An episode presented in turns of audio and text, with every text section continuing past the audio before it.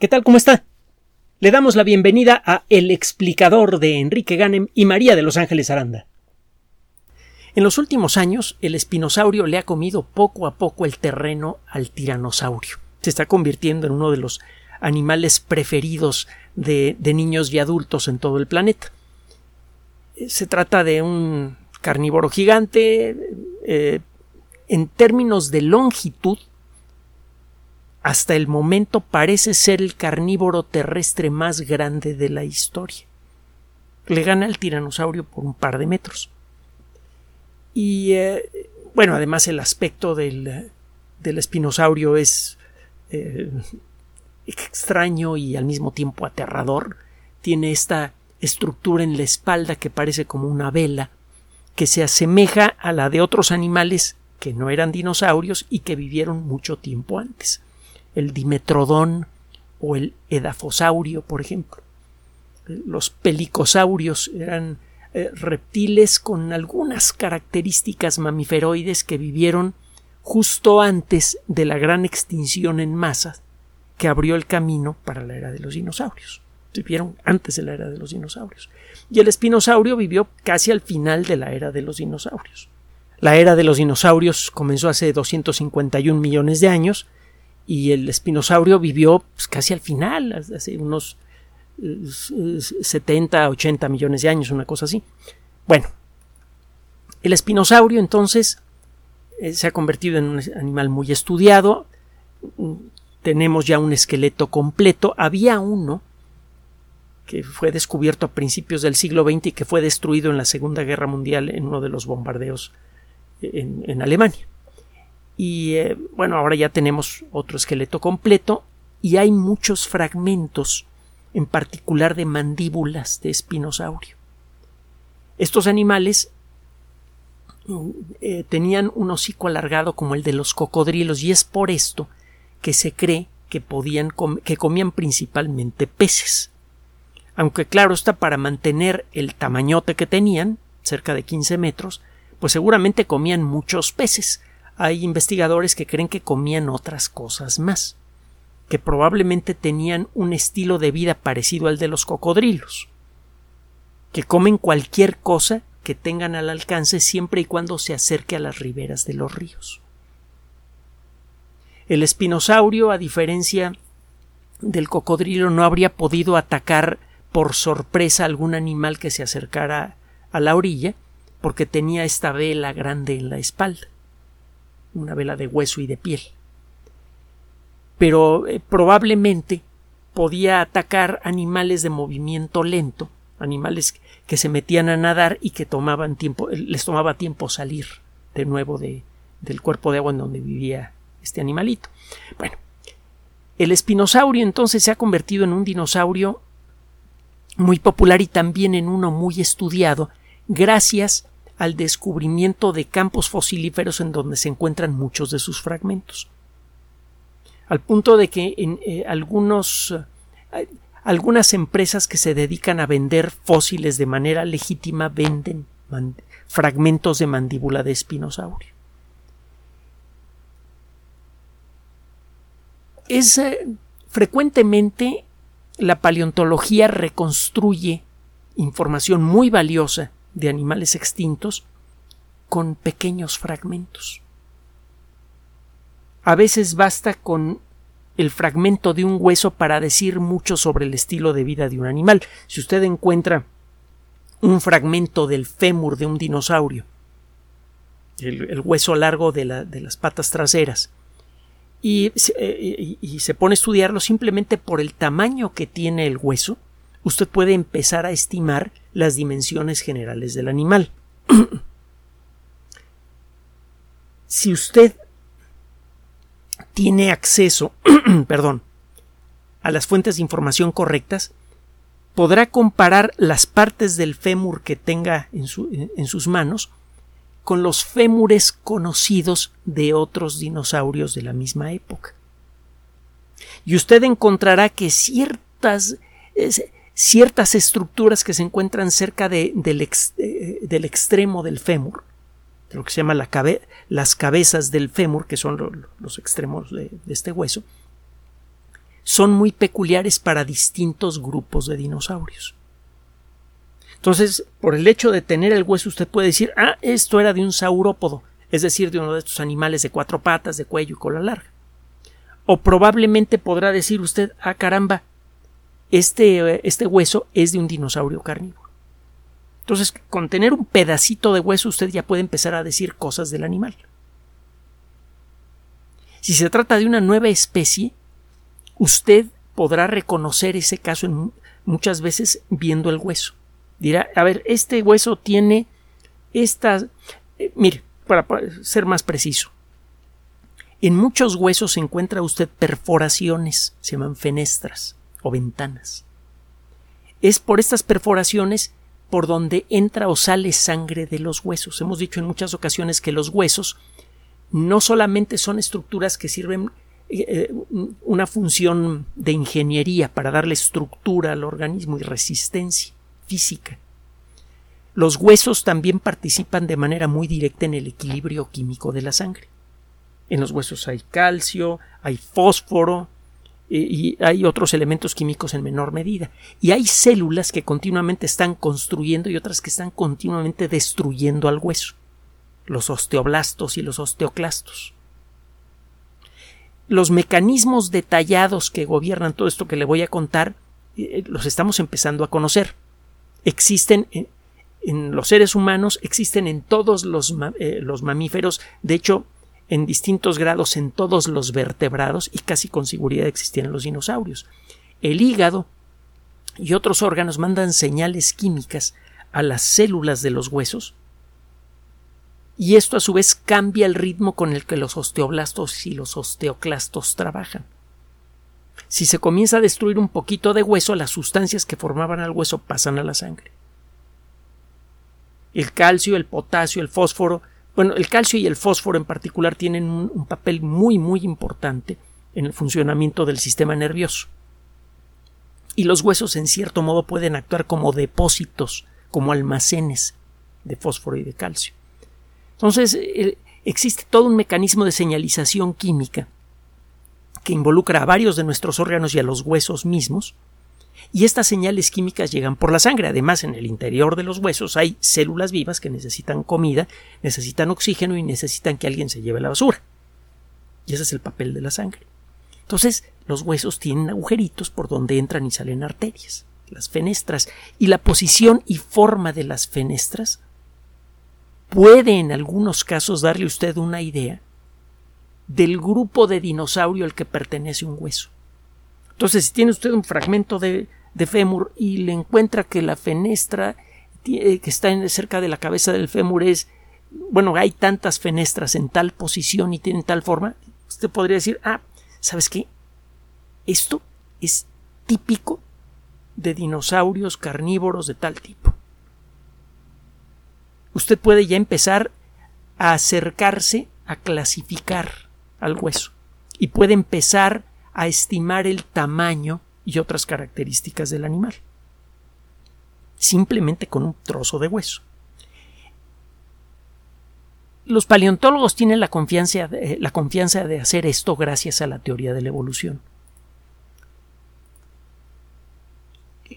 Si usted compara la estructura esquelética general de un ser humano y de un dinosaurio, va a encontrar muchas más similitudes que diferencias. Los seres humanos, a final de cuentas, al igual que los dinosaurios, son animales, eh, eh, somos organismos que somos consecuencia de un proceso evolutivo. Un proceso evolutivo que, hasta donde podemos decirlo, arrancó con un, eh, solo grupo de organismos vivos hace más de 4 mil millones de años.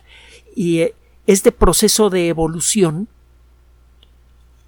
produce cambios muy importantes en la estructura de, de, los organismos. Hay una diferencia enorme entre una mariposa y un espinosaurio o una pulga, pero también se conservan ciertos factores comunes.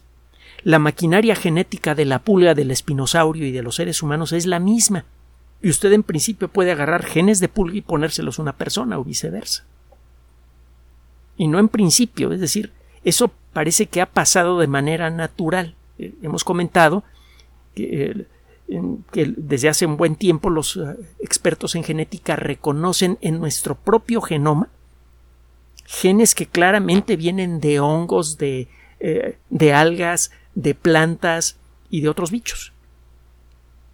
Este proceso se conoce como transferencia horizontal y es cada vez más estudiado, tiene un papel muy importante en la evolución. Bueno, le digo todo esto porque con el paso de los años van evolucionando los organismos, comienzan eh, dos especies que originalmente que, que descienden de un ancestro común, pues inicialmente se ven casi iguales y con el paso del tiempo las especies sucesivas que aparecen a partir de esas dos eh, especies iniciales eh, comienzan a distanciarse en aspecto. Inicialmente, hace poco hablábamos de las víboras de cascabel, aquí en, la, eh, en el Valle de México, unas víboras pequeñitas, de, bueno, 30 centímetros, y el hecho de que sean pequeñitas no significa que sean peritas en dulce, una mordida de víbora de cascabel puede de menos producirle unos problemas espantosos por mucho tiempo en, un, brazo o en una pierna. Y, eh, puede llegar a perder el brazo o la pierna o puede irle peor. Y eso pasa incluso con viboritas chicas. Pero bueno, las viboritas de cascabel que hay en el Valle de México mm, parecían todas pertenecer al mismo, a la misma especie y resulta que hace, hace algunas décadas quedó claro que no, que hay dos subespecies que se diferencian principalmente por una escama que está debajo del ojo. En una especie la escama es completa y en la otra especie hay dos escamas. Eso es todo. Bueno, casi todo. Es lo más importante. Con el paso de millones de años, bueno, de miles de años, las especies que se deriven de estas dos subespecies empezarán a verse cada vez más diferentes. Alguna a lo mejor desarrollará un color amarillento, otra desarrollará un patrón diferente de, de marcas en la espalda, algunas eh, tendrán venenos más activos que las otras, algunas crecerán, otras no, etc. A pesar de estas diferencias, existen similitudes que van que no se pierden tan rápidamente. Cuando usted compara la estructura genética o la estructura física de ciertas partes de todas las víboras de cascabel, que hay muchas especies diferentes, encuentra eh, muchos puntos en común. A pesar de que han pasado millones de años desde que comenzaron a formarse nuevas, eh, muchas especies diferentes de víboras de cascabel a partir de un ancestro común, a pesar de que ha pasado muchísimo tiempo desde que hubo algo en común entre las distintas especies de víboras de cascabel, todavía se conservan muchos rasgos moleculares y físicos en común. Entonces, le digo esto porque si usted encuentra un hueso de una especie nueva de dinosaurio, nada más tiene un pedacito del hueso, pero usted a la hora de comparar ese hueso con especies conocidas se da cuenta que este dinosaurio seguramente era un saurópodo, pero no es de ninguna especie conocida porque las fenestras en su en la cabeza del fémur son diferentes. Usted, a pesar de eso, puede decir mucho del animal porque seguramente compartía muchas características en común con las especies que usted sí conoce. Si descubre usted una nueva especie de víbora de cascabel, bueno, de arranque va a tener cascabel en la cola. A lo mejor no va a ser eh, eh, tan clásico como el de las víboras de cascabel que, conocemos, sea porque las ha visto usted en vivo, que es bastante impresionante, o porque las ha visto usted en una pantalla, bueno, puede usted a lo mejor encontrar una nueva especie de víbora de cascabel que tiene un cascabel un poquito diferente, pero la va a reconocer como víbora de cascabel, aunque sea una especie diferente. Los paleontólogos frecuentemente trabajan de esta manera. Aparece un fragmento de hueso de algún animal, y si ese fragmento es lo suficientemente completo o viene de, de alguna parte crucial del esqueleto que permita decidir, primero que nada, cuál es su clasificación general y dos, si es una nueva especie o no, si le cae usted un hueso de ese, tipo, usted puede empezar a reconstruir muchos aspectos de ese animal, aunque nada más tenga un fragmento de hueso. Es, eh, es, por la teoría de la evolución que podemos tener esa confianza. Y es una confianza que se ha visto confirmada varias veces. Se han encontrado fragmentos pequeños de huesos de algunos animales. Pasan los años y alguien tiene la fortuna de encontrar un esqueleto casi completo y en prácticamente todos los casos las inferencias que hicieron los paleontólogos sobre el estilo de vida y el aspecto de un animal del cual conocía nada más un pedacito de hueso se ven cumplidas cuando se encuentra años después un esqueleto completo o casi completo de la misma especie. Entonces es una buena forma de reconstruir hasta donde se pueda algún aspecto del pasado, aunque tenga usted un pedacito de esqueleto. Esto se lo cuento porque el trabajo que fue publicado recientemente en una revista que se llama Historical Biology, Biología Histórica, que es otro nombre para la paleontología. También se, se, habla de geología histórica. Hay pequeños matices entre una y la otra, pero bueno. El caso es que en esta revista que se llama Historical Biology aparece publicado un trabajo de investigadores eh, principalmente españoles, eh, investigadores de la, eh, de la Universidad Complutense de Madrid, también investigadores que trabajan en el centro de, visitantes eh, del sitio paleontológico de La Rioja. En este lugar se encuentran eh, eh, huesos de animales que vivieron en el Cretácico. Ah, por cierto, el, espinosaurio sí vivió un poquito antes que el tiranosaurio, habrá vivido quizá pues, hace unos 90 millones de años, una cosa así. Y el tiranosaurio parece que apareció hace como 69, 70 millones de años y desapareció hace 66 millones de años con la extinción masiva.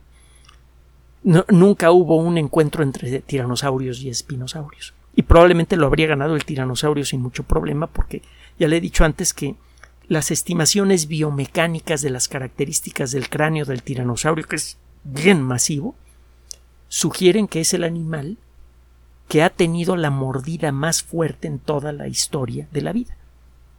Más fuerte que cualquier carnívoro terrestre o marino conocido en la historia. Así que si usted es fanático del tiranosaurio, no se preocupe, no ha perdido uno de los aspectos más importantes de su de, de, de, su preponderancia. Sigue siendo eh, probablemente el animal carnívoro más terrorífico que ha existido jamás. Hay muchas noticias nuevas del tiranosaurio. ¿Quiere, oírlas? Por favor, póngase en contacto con nosotros a través de las redes sociales, por ejemplo, y díganos que quiere que hablemos más del tiranosaurio, porque ahí no, sabe la cantidad de trabajos interesantes que han salido últimamente. Bueno, ¿qué hicieron estos investigadores que, trabajan en La Rioja? Tiene tiempo que en este lugar se encuentran con alguna regularidad restos de espinosaurios va a encontrar usted que eh, eh, el término Spinosaurus y el término Baryonyx se utilizan de manera indistinta. Con alguna frecuencia, cuando un paleontólogo encuentra un fósil, una de las primeras cosas que, que, hace es determinar si se trata de una especie nueva. Y si la especie es realmente nueva, entonces le pone nombre. Eh, es muy difícil eh, encontrar todos los registros que hay de todos los dinosaurios que han sido descubiertos. Sabemos que conocemos una pequeñísima fracción del número total de especies de dinosaurios que existieron jamás. Y aún así estamos hablando ya de varios miles de especies diferentes. Y los reportes de la existencia de, estos, ah, de estas especies han aparecido en muchas eh, revistas diferentes. A lo largo de la historia han aparecido en libros, en revistas que ya no existen o en revistas que existen pero que existen desde hace 150 años. Entonces el sentarse a revisar todo ese material para ver si alguien ha reportado la existencia de un dinosaurio como el que yo acabo de descubrir, Tenchin. Usted puede en un momento dado decir, mira, en las referencias más comunes no encuentro una sola mención de algo que se parezca a lo que yo acabo de encontrar. Entonces me siento con el derecho de proponerlo como una nueva especie y le pongo nombre. Y a veces sucede que alguien encuentra otro ejemplar y le pone nombre. Cuando esto sucede, la tradición y además la lógica eh, establece que el nombre que se debe quedar es el más antiguo de los dos.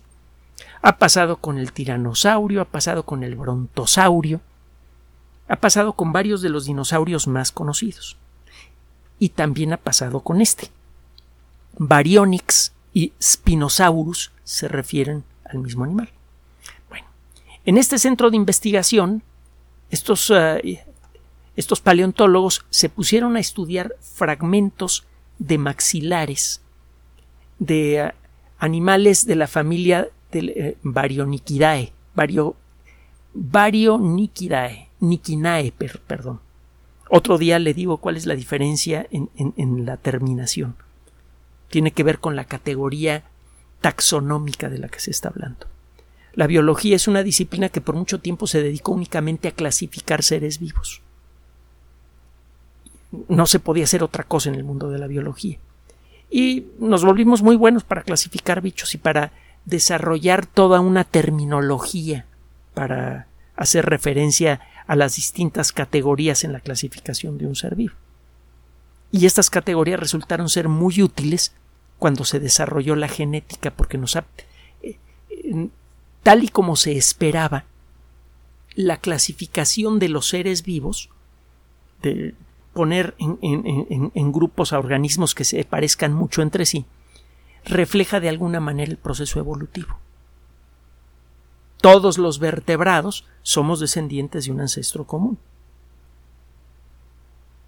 Todos los anfibios son descendientes de un ancestro común, todos los mamíferos son descendientes de un ancestro común. La paleontología ha confirmado esto de, muchas maneras diferentes. Entonces la clasificación se, eh, eh, no, fue un simple ejercicio de poner en distintas categorías a huesos y, otros, y otros restos de seres vivos, eh, que simplemente porque se parecían de alguna manera la paleontología ha servido de base para representar de manera visual nuestro entendimiento del fenómeno de la evolución. Habiendo aclarado esto, estos investigadores entonces se ponen a trabajar con estos fragmentos de maxilares de espinosaurio eh, que vienen de La Rioja en España que no sé si será coincidencia, pero hay unos vinos bastante buenos que vienen de esa región. Y bueno, eh, ¿qué es lo que encontraron estos investigadores? Estos restos óseos han sido estudiados desde hace ya algún tiempo. Por ejemplo, hay una mandíbula eh, que fue encontrada en 1983 y eh, fue descrita en detalle en 1995. Estamos hablando ya de, para 30 años de esto. Y los investigadores que trabajaron con esa mandíbula no se dieron cuenta de algo porque no tenían las herramientas apropiadas para ello. Todavía en aquella época casi todo el trabajo de analizar un fósil se hacía únicamente a simple vista, quizá con la ayuda de un microscopio o alguna cosa así, pero nada más. Las computadoras eran todavía estaban a mitad de camino entre ser juguetes y ser monstruos. Las computadoras en 1995 ya eran máquinas, me refiero a las personales, eran máquinas muy poderosas, pero que todavía estaban lejos de, de tener el desempeño de una eh, computadora realmente grande. En la actualidad cualquier microcomputadora le, gana en todos los aspectos que me quiere usted mencionar a las grandes computadoras gigantes del siglo pasado, incluso las que costaban más de 10 millones de dólares. El tipo de análisis que podía hacer un paleontólogo que normalmente no tienen muchos recursos para tener acceso a computadoras grandes, el tipo de análisis que podían hacer los paleontólogos sobre, las, sobre sus fósiles era muy limitado. El análisis que se puede hacer a simple vista. La paleontología dejó de ser una disciplina que se eh, principalmente descriptiva y empezó a convertirse en una disciplina de alta tecnología a finales del siglo pasado, principios de este. Se comenzaron a aplicar técnicas avanzadas para explorar el contenido de un fósil. Eh, por ejemplo, haces de partículas provenientes de un acelerador, rayos X de alta intensidad, y también se comenzaron a aplicar técnicas informáticas avanzadas. Por ejemplo, hacer imágenes en rebanadas, tomografía, y luego reconstruir en, tres dimensiones el, interior del hueso de un dinosaurio para poder estudiarlo con más detalle. Se han hecho descubrimientos muy interesantes. Por ejemplo, eh, hay un hueso en la nariz de los tiranosaurios que es único en los tiranosaurios. Ningún otro eh, eh, dinosaurio terópodo, es decir, ningún otro dinosaurio carnívoro tiene ese huesecito en la nariz. Y sí, se había visto en algún fragmento de algún cráneo por ahí, pero son tan escasos los, huesos de tiranosaurio, los esqueletos de tiranosaurio, que nadie había tenido la posibilidad de ver claramente ese hueso en particular. Gracias a esta a la tecnología de la tomografía axial computarizada, que sirve por un lado para hacer diagnósticos clínicos desde hace tiempo y ha salvado muchísimas vidas. Usted puede tomar rebanadas en rayos X de una persona y luego reconstruir en tres dimensiones lo que pasa en su interior y eso ayuda mucho para planear cirugías, para detectar tumores a tiempo, para todo lo que usted quiera. Si aumenta usted la intensidad de los rayos X y le hace algunas modificaciones a la máquina, o le cambia el software, que es lo que sucede en los últimos años, usted puede hacer lo mismo pero con cosas hechas de roca sólida, por ejemplo con el cráneo de un tiranosaurio. Y entonces fue posible descubrir este huesecito. Bueno, estos investigadores hicieron lo mismo, solo que utilizaron técnicas aún más avanzadas. Cuando usted mete lo que sea a una persona o a un fósil, a un aparato de, tomografía axial, eh, este aparato es como un anillo gigante y en medio hay una camilla que se va moviendo con la ayuda de un motor. Todo esto está operado por computadora. La computadora va moviendo poco a poco la camilla a través del anillo. El anillo tiene un emisor y un receptor de rayos X que están dando vueltas rápidamente. Usted no los ve porque están metidos en una carcasa de plástico o de algún otro material. Pero el caso es que en este anillo de, los sistemas de eh, tomografía de rayos X, el emisor de rayos X y el receptor, que está del lado opuesto, están girando rápidamente. Si usted mueve muy despacito la camilla, usted cada vez que da una vuelta a este aparato genera una imagen en rebanada del interior de una persona. Si usted hace que la, que la camilla perdón, se mueva un poquito para adelante antes de la siguiente vuelta, usted puede generar una, imagen en rebanada muy delgada del interior de una persona. En general, mientras más rebanadas pueda usted hacer de una persona en rayos X y luego reconstruirlos con la computadora, mejor, porque será la imagen de mayor calidad. Pero la persona estará expuesta a rayos X por más tiempo. Entonces, cuando se utilizan estos dispositivos para diagnóstico clínico, siempre hay que hacer un compromiso. Vamos a hacer rebanadas un poco más gordas de, manera que el proceso de sacar la tomografía no involucre demasiadas rebanadas para que la persona no esté demasiado tiempo en los rayos X, pero que las imágenes tengan cuando menos la suficiente calidad para poder detectar cosas que hay que quitar o cosas que hay que arreglar. Con un fósil eso no pasa. Usted puede meterle toda la caña a los rayos X y hacer que la pieza se mueva muy despacito para poder generar rebanadas ultra delgadas. Además usa rayos X de alta potencia para que penetren bien la roca. Estas técnicas de microtomografía computarizada permiten revelar detalles muy finos en el interior, en este caso de las mandíbulas de estos animales. Estos investigadores trabajaron en particular con el fragmento de una mandíbula en particular, de la parte izquierda del maxilar de, de uno de estos angelitos. Y eh, en este fragmento, cuando usted lo analiza a simple vista o cuando ve las fotografías que son publicadas con, el artículo que le mencioné en la revista Historical Biology, usted encuentra ocho alveolos, es decir, ocho huecos en donde estaban los dientes. Lo que encontraron los investigadores es muy interesante. encontraron que al mismo tiempo el espinosaurio estaba eh, generando dientes a gran velocidad. En algunos alvéolos encuentra usted dientes completos. En otros tiene un diente completo y en la parte de abajo ya se ve el origen del siguiente diente que va a reemplazar al diente que actualmente ya está funcionando, digamos.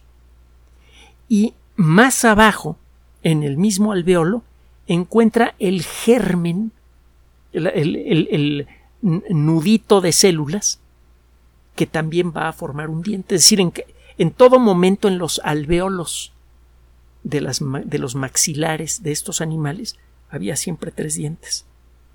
El que estaba sirviendo para morder, el que lo iba a reemplazar, que ya estaba creciendo, y el germen de un tercer diente. Esto significa que estos animales cambiaban sus dientes con gran rapidez. ¿Qué tan rápido? Bueno, eh, estos investigadores eh, se pusieron a estudiar eh, con más detalle las imágenes de tomografía, de, de microtomografía axial computarizada, y estiman que el ritmo de cambio de dientes era de 60 a 68 días. Los dientes estaban siendo continuamente reemplazados. Es el ritmo más alto de reemplazo de dientes de cualquier dinosaurio terópodo y de muchos animales carnívoros grandes. Animales marinos o terrestres. Entre los animales que tienen un ritmo eh, comparable para cambiar sus dientes están los, eh, tiburones. De hecho, los tiburones muchas veces tienen varias filas de dientes de distintos tamaños. Bueno, pues los espinosaurios por alguna razón estaban cambiando los dientes con gran rapidez. Y este tipo de cosas no suceden por accidente. Es claro que estos animales tenían un estilo de vida que requería de cambio de dientes con frecuencia. Y esto está empezando a poner en duda la idea de que estos animales comían principalmente peces. Los peces se pueden atrapar con facilidad con dientes relativamente pequeños estos dientes no van a estar sometidos a un desgaste especialmente importante, sobre todo si se trata de dientes de un dinosaurio de este tamaño. Incluso los dientes más delgados de los espinosaurios, pues eran. Eh, eh, tendrían quizá unos 3 o 4 centímetros de espesor. Eran dientes grandototes, más grandes que los de un tigre, sustancialmente más grandes que los de un tigre. Entonces, eh, es muy difícil que estos dientes se desgastaran rápidamente por atrapar peces. Este descubrimiento está replanteando nuestro entendimiento del estilo de vida del dinosaurio, del animal carnívoro terrestre más grande conocido para la paleontología y para la biología. Es muy probable que este animal no solamente se haya alimentado de peces, sino que también haya podido atrapar animales que oponían más resistencia, animales más grandes. ¿Cuáles? ¿Quién sabe? Cada vez es más claro que las riberas de los ríos en el Cretácico eran especialmente peligrosas. Hace poco le platicamos por qué. Y este descubrimiento se está agregando a esto. Parece ser que uno de los sitios más dramáticos en la historia de la vida fueron las riberas de los ríos del Cretácico. Si usted ha visto los documentales eh, en donde le sacan a un león cazando eh, en el Serengeti, por ejemplo, que son documentales, hay muchas escenas de ese tipo en muchos documentales diferentes, son escenas especialmente dramáticas y muy buscadas por mucha gente, eh, se dará cuenta de lo que le estoy diciendo. Parece ser que lo que sucedía en las riberas de los ríos del Cretácico era mucho más conmovedor y poderoso que lo que vemos ahora en las llanuras del Serengeti. Porque los animales involucrados en estas cacerías tenían en muchos casos entre 6 y 15 metros de largo. Por este pequeño descubrimiento, y gracias a la cadena de razonamientos verificable que, integra cualquier disciplina científica, por ejemplo la paleontología, estamos empezando a entrever lo que fue uno de los, casi con seguridad, uno de los ambientes más imponentes en la historia de la Tierra. Uno en el que animales carnívoros gigantes, muchas veces mucho más grandes que un autobús escolar, se cazaban unos a otros en las riberas de los ríos hace más de 140 millones de años. Gracias por su atención. Además de nuestro sitio electrónico www.alexplicador.net, por sugerencia suya tenemos abierto un espacio en Patreon, el explicador Enrique Ganem, y en PayPal, el explicador patrocinio por los que gracias a su apoyo sostenemos este espacio. Puede usted descargar gratuitamente estos audios en formato MP3 en Spotify y en iTunes como El Explicador sitio oficial y en SoundCloud como El Explicador y con formato de video en YouTube en El Explicador sitio oficial. Recuerde nuestras redes sociales de siempre, Twitter Enrique-Ganem y en Facebook Enrique Ganem sitio oficial, El Explicador y los grupos que usted ya conoce. Finalmente, el explicador siempre somos María de Los Ángeles Aranda y Enrique Ganem. Gracias.